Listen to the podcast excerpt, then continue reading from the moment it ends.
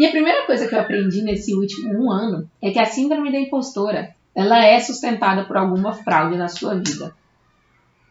Você tá louca? Você acabou de falar que é uma crença social, pessoal, patriarcado e machismo e tudo mais, e está falando que eu sou fraude? Sim. Eu estou falando que se a síndrome da impostora está atacando na sua vida, você tem alguma fraude. E antes que vocês pensem que eu estou chamando todo mundo de fraude, eu vou contar para vocês a minha fraude que eu descobri no último ano. Eu descobri que a grande questão que alimentava a minha síndrome da impostura durante os outros oito anos foi que eu não dava o meu melhor. Eu realmente não dava. E eu sentia que eu não dava o meu melhor, que alguém ia descobrir que eu não sabia tudo e eu não sabia. Que eu não dava o meu melhor. Mas a questão toda é que eu não dava o meu melhor porque eu estava fazendo uma coisa que eu não acreditava. Eu não dava tudo que eu podia porque eu não usava todas as minhas habilidades. Eu escondia as minhas habilidades, assim, ó, e tentava honrar habilidades que não eram minhas. Eu tentava bancar um personagem no trabalho que não era eu. Uma Fernanda calada, quieta, que não brinca, consegue ficar o dia inteiro no computador sem interagir, sem troca. Uma pessoa que não era comunicadora, que trabalhava só escrevendo.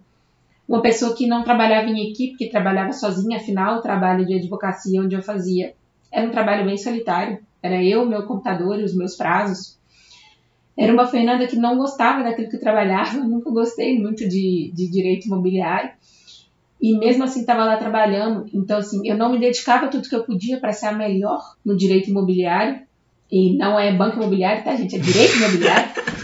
É, eu não fazia isso tudo para ser a melhor no meu ramo e eu sabia, mas eu não dava conta de fazer mais, porque eu não estava usando as minhas habilidades, porque eu não estava fazendo uma coisa que eu gostava, que tinha prazer.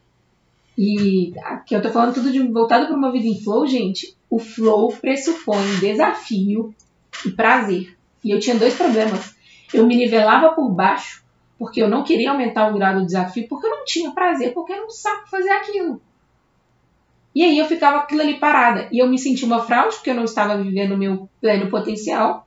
E o fato de eu não estar vivendo meu, meu pleno potencial reforçava a minha sensação de fraude, que não me deixava fazer a coisa que eu realmente queria fazer. E eu ficava nesse loop, merda, sem fazer nada na minha vida. Então, assim, eu quero que você olhe para a sua vida e entenda qual é a fraude. E às vezes, gente, a fraude é pequenininha. Porque eu vou te falar, eu era uma puta de uma advogada no direito imobiliário. Eu sabia, eu fazia as coisas muito bem. Podia não ser a melhor do mercado, mas eu mandava muito bem. Não é à toa que com 26 anos eu estava liderando o setor estratégico do escritório, trabalhando com processo de milhões. Eu não era ruim. Mas eu sabia que eu não era o melhor que eu poderia ser. E entender isso, entender que existia essa fraude na minha vida, fez com que o jogo virasse para mim. Então, o que eu quero que você olhe é: olha qual é a fraude que você está vivendo. E às vezes a fraude que você está vivendo não é uma pessoa ruim. Não é uma coisa ruim que você está fazendo. Só não é alinhado com quem você é e com o que você tem de melhor para oferecer. E quando a gente fica tentando bancar esse personagem que não existe, que não é compatível com a que a gente é, drena energia. E a gente não consegue fazer o que a gente de fato tem que fazer. Então, quer começar a trabalhar sua síndrome da impostora? Entende aonde que está a sua fraude. É no seu relacionamento amoroso? Eu estou no relacionamento... Errei tudo já, né? Eu estou no relacionamento amoroso que eu não acredito, que eu não gosto da pessoa só para manter uma aparência de que um relacionamento, de que todo mundo precisa estar tá no relacionamento. Eu estou no emprego bosta que eu não gosto, mas para manter a imagem de que eu ganho bem. Então, assim, qual é a fraude que você está vivendo na sua vida, que hoje está reforçando esse seu protetor de tela aí. Que está dando origem e está dando força para esse protetor de tela que aparece na sua mente.